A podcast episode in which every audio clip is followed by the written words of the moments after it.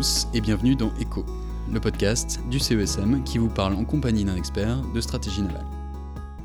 Sur le théâtre ukrainien, la Russie a déjà annoncé avoir plusieurs fois utilisé le KH-47 Kinzhal, un missile qui pourrait atteindre une vitesse de Mach 10 en phase terminale. Si cette utilisation n'est pas prouvée, elle montre néanmoins que l'utilisation des missiles hyper véloces est devenue crédible, et surtout qu'elle est maintenant un marqueur de puissance. Si le principal avantage de ces armes est la vitesse extrême qui réduit considérablement la capacité de réaction de l'adversaire, d'autres éléments font aussi des armes redoutables, comme l'utilisation de trajectoires non balistiques ou une manœuvrabilité en phase terminale difficile à prévoir. Plusieurs pays, comme la Russie, les États-Unis ou la Chine, développent de tels programmes, avec des technologies variées. Les planeurs, les superstratoréacteurs ou les missiles à tête manœuvrante. La recherche bat son plein. D'ailleurs, la France poursuit également des programmes et expérimentations dans ce domaine. L'application au combat naval est encore plus compliquée, puisque le bateau est par nature une cible mouvante qu'un missile extrêmement rapide doit prendre en compte. Mais en fin de compte, peut-on dire aujourd'hui que ces armes révolutionnent le combat? Qu'elles sont invincibles et existe-t-il des technologies concurrentes? Telles sont les questions auxquelles va tenter de répondre notre invité d'aujourd'hui, le capitaine de vaisseau Jérôme, qui a été responsable du développement des futures capacités offensives à l'état-major de la marine. Il a eu l'occasion de beaucoup s'intéresser à ces nouvelles armes notamment appliquée au combat naval, mais également à la frappe contre terre. Bonjour et bienvenue dans ECHO, commandant. Merci d'avoir accepté notre invitation. Merci à vous. Alors euh, déjà, pour bien situer notre propos, euh, est-ce que vous pourriez nous dire ce qu'on appelle un missile hypervéloce? Et d'ailleurs, est-ce que hypervéloce et hypersonique sont synonymes? C'est une bonne question parce qu'on voit beaucoup de choses euh, plus ou moins exactes sur le sujet.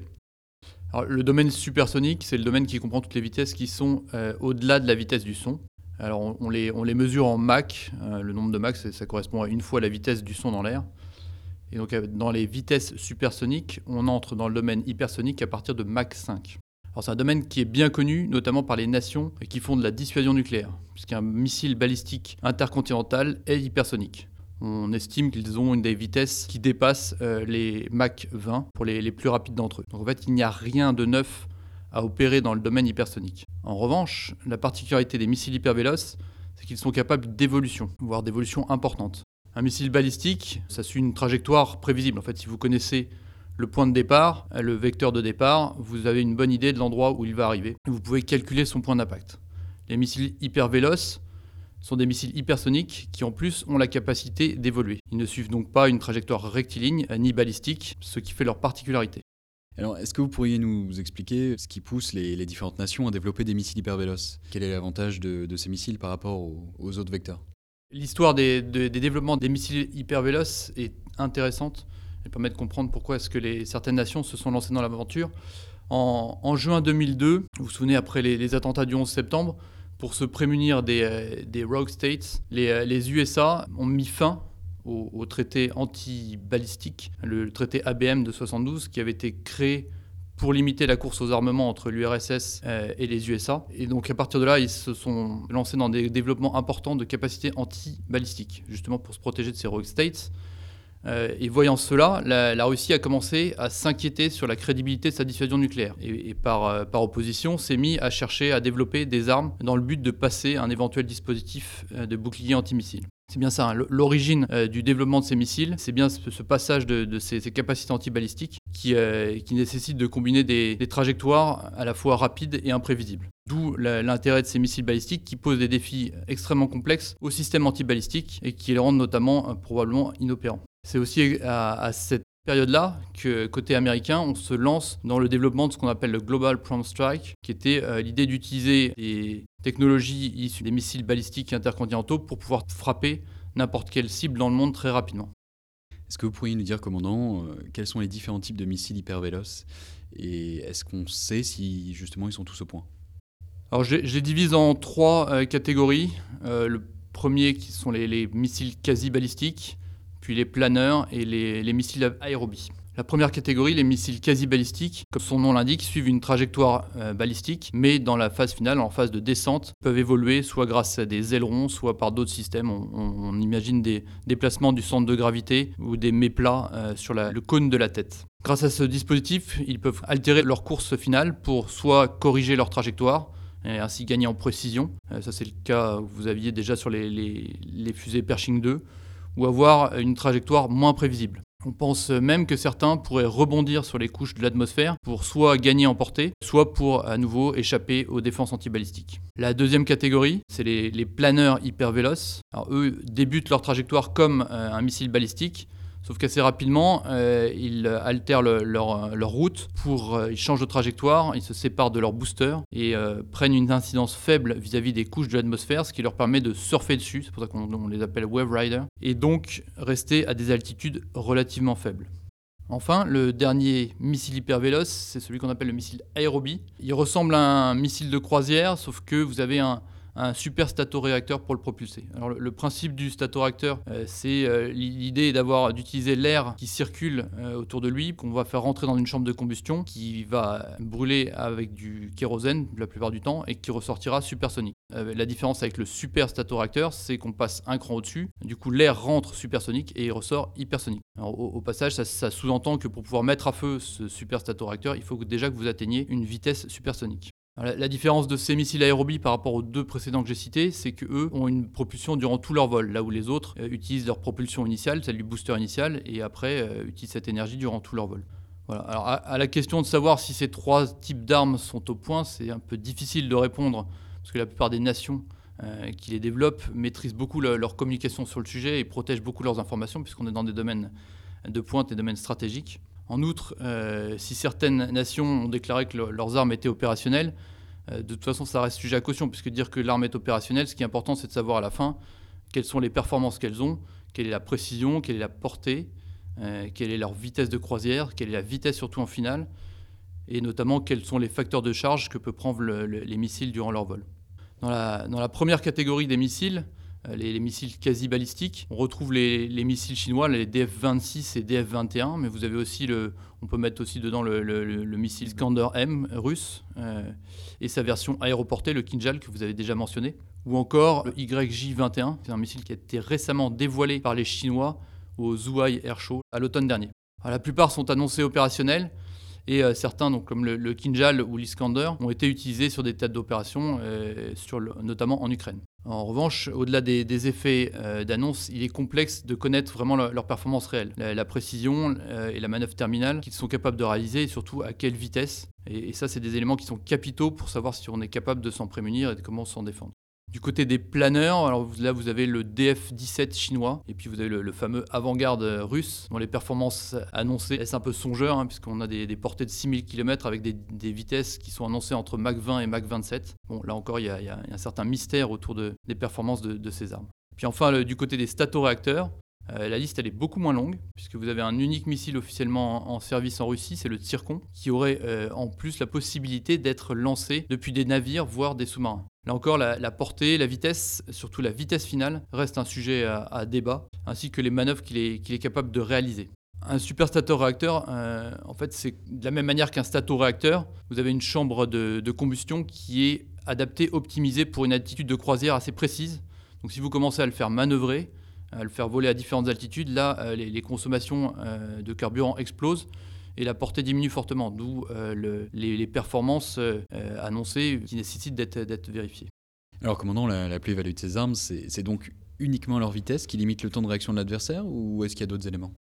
Ah non, il y a plusieurs avantages hein, dans un missile hyper véloce. Alors celui que vous mentionnez n'est pas uniquement lié à la vitesse. Là encore, si on reprend le cas du missile, euh, on revient sur notre missile balistique intercontinental, qui est hypersonique mais pas hyper véloce, bien qu'il puisse dépasser euh, largement Mach 15. La très haute altitude de l'apogée de sa trajectoire balistique et la prédictibilité de cette trajectoire fait que euh, des pays qui disposent de moyens de surveillance radar, alors vous avez les Américains qui ont le BMEWS pour Ballistic Missile Early Warning System, ou des systèmes satellites infrarouges comme les euh, Space Based Infrared Systems, vous permettent d'avoir un préavis important.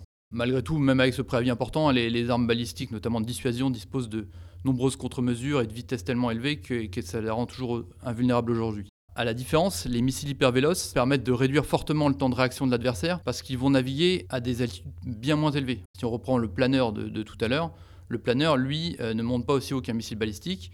Et donc, un système comme les systèmes américains radar auront beaucoup plus de mal à, le détecter à longue distance puisqu'ils volent moins haut. Ça, c'est dû à la courbure de la Terre. Et puis l'autre avantage, c'est celui qu'on a déjà un petit peu évoqué, c'est l'imprévisibilité due à sa manœuvrabilité. Jusqu'à la fin de son vol, la cible du missile hypervéloce est très complexe à prévoir, puisqu'il va évoluer à la fin.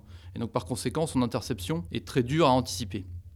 En fait, pour intercepter un missile, vous devez envoyer votre intercepteur, que ce soit un, missile ou un obus, vers le but, ce qu'on appelle le but futur, euh, qui correspond à la position qu'aura atteint le missile durant le vol de votre intercepteur. Donc si pendant ce temps de vol, le missile a évolué, il faut que votre intercepteur corrige sa trajectoire. Et ça, euh, bon, forcément, c'est pas possible avec un obus. En revanche, pour un missile, il faut qu'il ait une énorme capacité manœuvrière. il faut qu'il ait une capacité manœuvrière qui soit plus importante que le missile qu'il cible. Si sur un missile hyper le, missile hypervéloce a la capacité de faire une manœuvre, par exemple, plus d'une dizaine de G. C'est comme ça qu'on mesure les, accélérations des, missiles. Ça impose que de l'autre côté, votre intercepteur devra avoir une capacité manœuvrière au moins euh, supérieure à 20 G. donc on, atteint rapidement des, valeurs extraordinairement élevées. Et dans ces rapports, bah, c'est toujours la défense qui est désavantagée. Quelles sont les, principales difficultés rencontrées dans le développement de ces missiles? Alors les difficultés, elles sont assez diverses. Elles dépendent forcément du type de missile hypervéloce, hein, dans les trois types que j'ai précédemment cités, et puis des performances que vous visez de l'autre côté. Euh, pour faire assez simple, euh, j'en vois trois. Euh, il y en a une qui est liée à l'échauffement, la portance et puis les contraintes liées à l'accélération. il est difficile de mesurer à quel point ces difficultés sont surmontables par nos concurrents, toujours à cause du niveau élevé de protection des informations qui entourent les développements de ces missiles, et puis aussi beaucoup de la, propagande, de la communication stratégique qui les accompagne. À titre personnel, je trouve intéressant de voir que les, États-Unis, qui sont des pionniers dans le domaine avec un programme qu'on a déjà évoqué tout à l'heure, lancé par le, président Bush après les attentats de 2001, n'ont toujours pas d'armes euh, officiellement opérationnelles.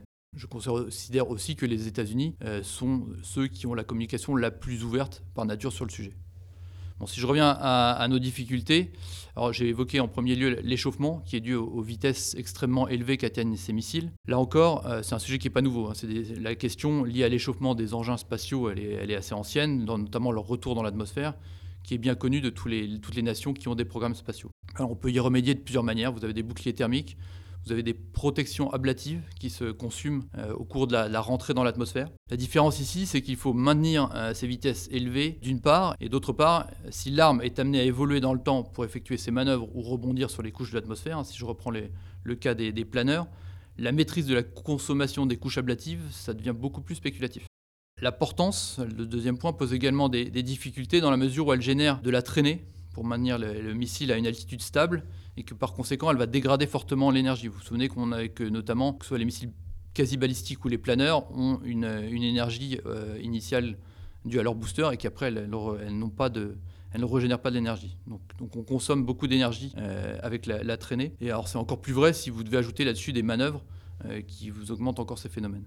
Alors ces phénomènes qui sont assez bien décrits. Alors il y a un article intéressant écrit par les, les professeurs Cameron Tracy et David Wright sur, le, titre est évocateur, les promesses exagérées des missiles hypersoniques. Donc pour pouvoir réaliser votre missile hypervéloce, il faut qu'il résiste à des températures très élevées. Alors on est à plus de 2000 degrés Kelvin pour un missile qui évoluerait à Mach 10. Il faut en plus qu'il ne dégrade pas toute son énergie durant le vol ou ses manœuvres pour pouvoir garder suffisamment de vitesse et une portée euh, conséquente. Reste enfin la question des accélérations en fonction des manœuvres annoncées. Si on reprend notre missile pseudo-balistique, capable de faire un, rebond en fin de trajectoire, on peut tomber sur des manœuvres qui atteignent les 20 G. Alors c'est des, accélérations qui sont énormes, donc là ça pose aussi des questions sur la, résistance, la structure même du missile et euh, l'électronique embarquée. Bah, tout ça c'est pour dire qu'un véritable missile hypervéloce n'est pas simple à réaliser et tout dépend surtout des performances réelles du missile, notamment en termes de vitesse finale, de portée et du type de manœuvre terminale qu'il est capable de faire. Alors, comme, euh, comme on l'avait dit en introduction et comme vous l'aviez dit par la suite, commandant, la Russie a récemment vanté son missile Kinzhal et l'aurait utilisé en Ukraine.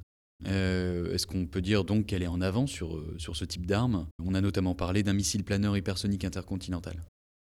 Alors, je ne sais pas si on peut dire que la Russie est, en avance sur la Chine ou les États-Unis. En tout cas, elle annonce l'être. Si elle affirme avoir tiré trois Kinzhal en Ukraine, ça ne veut pas pour autant dire que, de la même manière, le planeur intercontinental avant-garde, celui qui vole à plus de Mach 20 est opérationnel. le Kinzhal euh, dont on parle, c'est la version aéroportée de l'Iskander, qui est un missile balistique. Donc on est sur du quasi-balistique. Et c'est une approche qui est assez proche de ce que faisaient les, fusées Pershing 2, qui avaient également à l'époque euh, la capacité d'évoluer en finale. Donc on n'est pas sur des, choses qui sont très très neuves. En revanche, là où les Russes semble avoir pris de l'avance sur les Américains et les Chinois, c'est sur les missiles aérobie, puisque le Zircon, doté de son superstato réacteur qu'on a évoqué, pour l'instant, c'est la seule nation qui, annonce avoir cette capacité opérationnelle les Russes ont, une histoire assez longue hein, sur les, sur les statoréacteurs. Ça avait commencé avec le, KH-32, qu'on appelait déjà euh, à l'époque missile supersonique tueur de porte-avions, et pour lequel les Américains avaient mis en place une, une tactique, ou en tout cas des tactiques, euh, notamment en utilisant la, cible Coyote, hein, qui reproduit les performances du KH-32 et que les Américains savent euh, très bien traiter aujourd'hui. La France également a su, par deux fois avec le, le Forbin, intercepter des missiles Coyote. Donc si le Zircon est effectivement au point, là encore, hein, on en revient toujours à la même question. Quelles sont les performances exactes euh, du missile euh, en termes de portée? Ça, c'est intéressant, mais surtout en termes de vitesse finale et, du type de manœuvre qu'ils font à la fin. Est-ce que vous pourriez nous dire euh, ce qu'il en est des programmes de, la Chine, des États-Unis et de la France? Alors, la Chine a d'abord développé des missiles balistiques manœuvrants hein, qu'on a un peu déjà évoqués, les, DF, les missiles DF-26 et DF-21 qui porte à plusieurs milliers de kilomètres. Puis elle est passée au planeur avec le DF-17. Là encore, des mystères importants restent, euh, subsistent sur les performances réelles de, ces missiles, et notamment sur un autre élément que nous n'avons pas encore euh, mentionné, qui est la précision à l'impact. Un des intérêts des, systèmes quasi-balistiques réside dans leur capacité à corriger leur trajectoire en finale avant même de, de réfléchir aux questions d'échapper aux défenses adverses. En effet, un missile balistique à très grande portée ont des précisions qui peuvent parfois dépasser la centaine de mètres. Alors c'est pas gênant si vous utilisez une arme nucléaire, en revanche si c'est pour une arme conventionnelle, Là, si vous tombez à une centaine de mètres de la cible, vous perdez beaucoup en efficacité. La France n'est pas en reste, avec euh, deux projets qui sont en cours. Vous en avez un qui s'appelle VMAX, qui consiste à analyser les performances d'une tête balistique manœuvrante. Et puis vous avez euh, l'ASN-4G, le remplaçant du missile nucléaire ASMPA, qui sera euh, doté d'un superstato-réacteur. Alors, bien sûr, commandant, on n'apprend rien à nos auditeurs en disant que les bateaux sont par nature des cibles mobiles. Selon vous, quelles contraintes est-ce que cela ajoute sur la mise au point d'une arme hyper véloce comme on vient de le voir, la, précision euh, est un sujet d'interrogation concernant les, missiles hyper véloces. Mais jusqu'à présent, nous avons évoqué uniquement des frappes sur des cibles fixes, ce qui est en quelque sorte l'ADN des missiles hyper véloces. Hein, puisque si vous revenez à l'histoire de ces missiles, l'objectif c'était bien de, pouvoir continuer à percer les défenses antibalistiques. Et, on était dans des questions au départ de, de maintenir la diffusion nucléaire. Alors maintenant, si vous commencez à utiliser ces armes contre des cibles mobiles, ça sous-entend que vous puissiez euh, faire évoluer la trajectoire en cours de route avec tous les impacts qu'on a vus qui pèsent en termes de portée, de vitesse en finale. À cela, vous ajoutez en plus la question du mode de transmission de cette position de la cible, qui par nature est imprévisible. Il va falloir euh, donner la, position de la cible finale au missile durant son vol. Alors une première solution, ce serait de faire cette transmission pour rafraîchir la position de la cible durant, le vol du missile. Et là, ça impose que vous puissiez euh, échanger avec mon missile, transmettre des informations en l'air. Et donc là, on, en vient sur un autre sujet qui est la question de l'ionisation de l'air lorsque le missile est en vol à très grande vitesse. Cette ionisation perturbe les communications, même si on sait, euh, on sait malgré tout échanger, notamment on, le sait avec les, fusées qui rentrent dans l'atmosphère, on, est capable de communiquer avec elles. L'autre solution, euh, c'est d'utiliser un autodirecteur, qui soit optronique ou électromagnétique. Il y a malgré tout des limites de température que, peut endurer un autodirecteur. On peut penser à différentes solutions. On pourrait imaginer euh, mettre une, protection sur l'autodirecteur durant la, phase la plus rapide du vol et au moment où il décélérerait, on enlèverait cette protection. Il y a certains missiles américains qui font ça, comme le, SM-2. Et donc là, on voit que frapper une cible mobile avec un, avec un missile hyper véloce devient quelque chose de bien plus complexe que de frapper un objectif fixe. Aujourd'hui, on n'a pas de preuve formelle que cette performance ait été réalisée, même s'il y a beaucoup d'annonces. Dans tous les cas de figure, euh, c'est une menace à laquelle il faut se préparer. Est-ce qu'il est techniquement possible aujourd'hui euh, d'intercepter un missile hypervéloce? Alors, vous avez déjà commencé à, répondre à cette question, commandant, et notamment pour un navire de guerre. En d'autres mots, est-ce qu'un navire est complètement désarmé face à de tels vecteurs? Alors si on accepte l'idée que le, missile hypervéloce soit en mesure d'atteindre un navire en route, est-ce que notre navire est démuni? C'est un peu la, question. Alors en premier lieu, un navire de guerre, c'est une cible beaucoup plus complexe à frapper qu'une cible à terre protégée par un dispositif antiaérien. Je vais m'expliquer. Euh, aujourd'hui, ce qui se fait de plus performant en termes de, défense aérienne, c'est ce qu'on appelle les IADS, Integrated Air Defense System. Le principe, c'est de mettre en réseau les radars de détection, les systèmes de mission anti-aériens et le command and control qui ordonnent les engagements. Sur un bateau de combat moderne, en fait, vous avez tout ça sur la même plateforme. Vous avez les missiles, vous avez le C2 et vous avez les radars. Ce qui fait que son temps de réaction est incomparable par rapport à un système de défense terrestre. Si en outre vous attaquez une force navale et que les systèmes de cette forme sont en réseau via des ondes de données tactiques, c'est encore pire parce que vous cumulez euh, les capacités de détection de tous, les, de tous les navires et en plus leur capacité d'engagement. En outre, alors la France, on a en plus un système encore plus performant qui est en cours de mise au point qui s'appelle la veille coopérative navale, dans lequel on vise un niveau de coopération entre les unités encore plus élevé, où là on va fusionner toutes les images radar au niveau primaire, ce qui, donne, ce qui augmente encore notre capacité de détection. Alors un autre élément intéressant, l'avantage du navire, c'est qu'il est à la fois euh, la cible et le système de défense. On a vu que l'un des intérêts du missile hypervéloce, c'est que c'était complexe de prévoir sa cible finale. Là, la cible finale, elle est, elle est connue puisque c'est le navire, ce qui fait que le missile aura une forte incidence radiale euh, sur sa cible, ce qui le rend plus simple à intercepter pour le, le missile antiaérien qui part de la cible. Enfin, on a vu à plusieurs reprises que pour toucher la cible, que ce soit en raison des problèmes de traînée, de portance ou d'autodirecteur, il est fortement probable que le missile arrive à des vitesses euh, bien en deçà euh, du domaine hypersonique, ce qui euh, nous, offre des opportunités pour les engager. D'ailleurs, l'US Navy considère aujourd'hui que son intercepteur SM6 est en mesure de neutraliser, d'intercepter des missiles hypervéloces en phase terminale. Malgré tout, l'expérience qu'on a sur les cibles Coyote montre que engager une cible même supersonique, c'est pas quelque chose de simple, c'est quelque chose d'assez complexe pour lequel il faut fortement s'entraîner. Alors, euh, commandant, est-ce qu'on peut dire aujourd'hui que, les missiles hypervéloces est une arme qui change la donne sur le théâtre d'opération?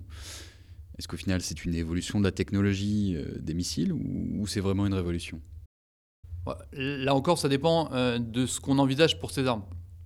Si c'est pour frapper des, cibles fixes, arriver à des vitesses hypersoniques, voire même du supersonique manœuvrant, ça change complètement la donne pour la défense aérienne par rapport à des frappes euh, menées euh, sur des missiles de croisière, ce qu'on a l'habitude de voir, qui volent en dessous du Mach et qui sont facilement interceptables.